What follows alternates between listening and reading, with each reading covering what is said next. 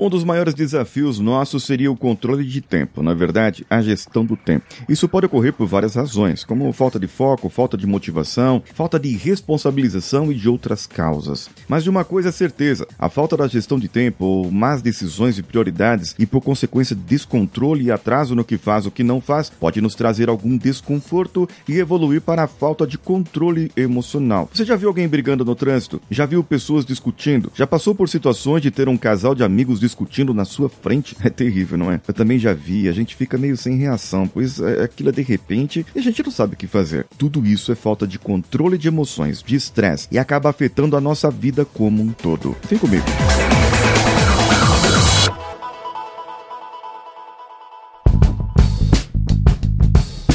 Alô você, eu sou Paulinho Siqueira, esse aqui é o CoachCast Brasil e eu estou revisitando episódios lá do início de 2016. Esse aqui é uma revisita ao episódio 41 do nosso podcast e vejam só, nós estamos no 1700. Bem, o que seria estresse? É um descontrole causado principalmente por uma razão externa, que o nosso organismo libera altas doses de adrenalina, fazendo com que a gente fique pronto para o ataque ou para a fuga, e qualquer nova situação pode gerar estresse, que já temos a mania de ter medo do desconhecido. Mas existe uma solução, o controle de estresse, que é basicamente o equilíbrio que você encontra entre as suas emoções, seus sentimentos e os seus desejos. Se você entender as suas emoções, sabe quando você está bravo, triste, alegre ou outro sentimento, e saber balancear isso em relação ao que deixa transparecer, para que você possa ir de encontro ao seu objetivo, o seu desejo. Um exemplo para você ficar mais claro. Sabe aqueles lutadores se enfrentando antes de entrar no octágono no ringue, logo na apresentação da luta? Aquele que tem o maior controle das emoções emoções geralmente vence, pois o preparo físico é praticamente o mesmo. Os treinos, os dois treinam para ganhar, mas pode ser que algum desestabilize emocionalmente aí, caia do cavalo ou do ringue no caso, ou leve um uppercut de direita e vai para nocaute.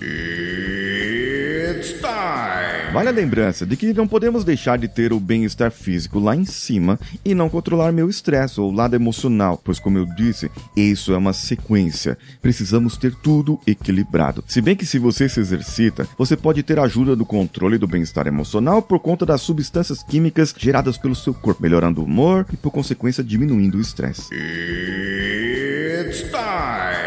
Existem até aqueles que sofrem de estresse crônico, ou seja, tem a doença em si e teria que tratar. 68% dessas pessoas têm maior chance de desenvolver outros tipos de doenças, das mais diversas, e mas a maioria é ligada à saúde do coração, pois é um dos órgãos que sofre mais com estresse. Não sei se você sabe, mas o mau humor é um sinalzinho de que você pode ter Alzheimer. Hum, é o primeiro sintoma ligado ao Alzheimer. Hoje já é bem é, é cientificamente comprovado. A forma como encaramos a vida, se somos otimistas ou não, e aí se somos criados por nossos pais, como nós tivemos essa criação, como encaramos os reveses da nossa vida. Pessoas que têm um controle emocional maior tendem a ser mais otimistas e resilientes, e nem por isso serem menos realistas. Ou é ao contrário, quem é mais otimista e resiliente possui um controle emocional maior. It's time!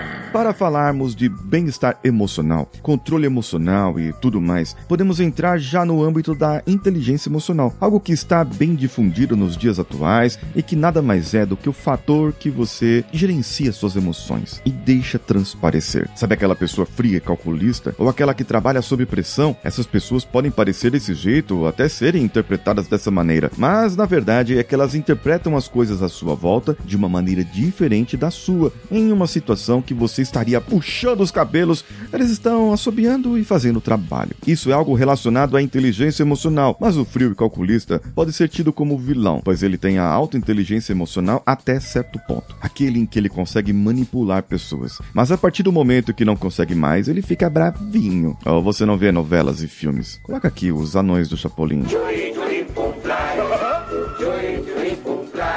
Aí tem aquele melindroso que qualquer coisinha não me toque, não dei bom dia, me olhou feio, então vou te atazanar o resto do dia. Sim, já sabem, esse é o extremo do não tem inteligência emocional. Essas pessoas acham que tudo é com elas, que se um pombo cagar na cabeça delas esquecem que existem milhares de pombos, mas só com ela acontece aquilo, principalmente se morar em Osasco. Pode até ser, mas um inteligente do ponto de vista emocional iria reclamar? Claro que iria, mas aquilo não iria acabar com o dia da pessoa. Não se ia ser algo do tipo do fim do mundo. Como os muitos fazem por aí com aqueles textões de redes sociais, a mulher posta um videozinho da filha, o povo se irrita. A pessoa se desculpa, o povo se irrita. Sim, aí eu cheguei num ponto. Há algumas pessoas, infelizmente uma boa parte delas, está ficando intolerante e chata. Isso se deve ao fato de estarmos perdendo a inteligência emocional e por isso ficamos mais teimosos e mais do contra em certos aspectos. Ah, mas eu tenho que lutar contra o preconceito pelos meus direitos, por isso e aquilo. Não tiro nem um pouco sua razão. E como você luta por seus direitos e ou por iguais a você ou pessoas às quais você é simpatizante da causa, poderia se colocar no lugar do outro, aquele a qual você irá criticar.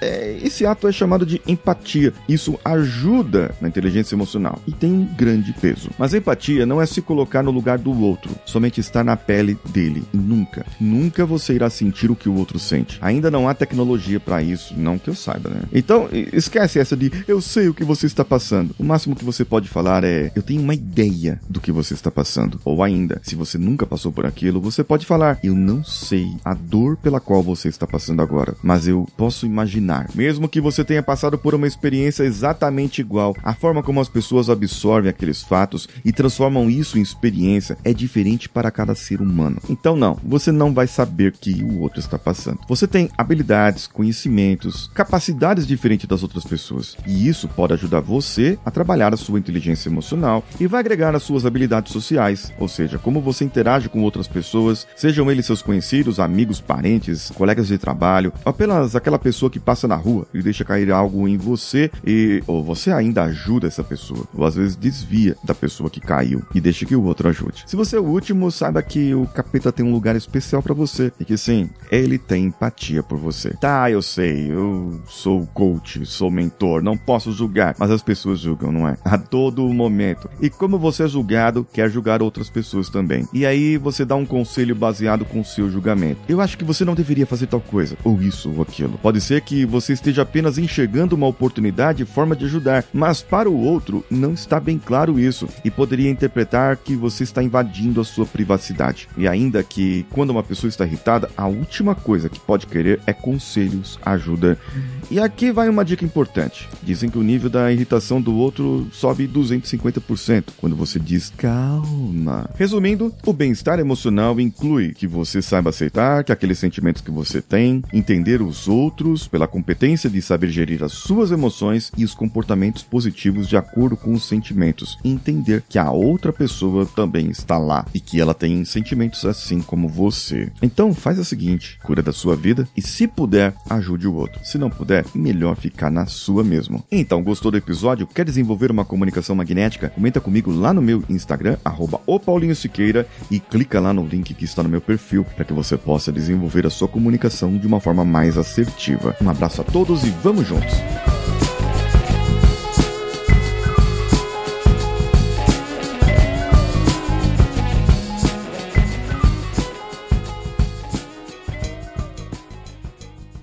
Esse podcast foi editado por Nativa Multimídia, dando alma ao seu podcast.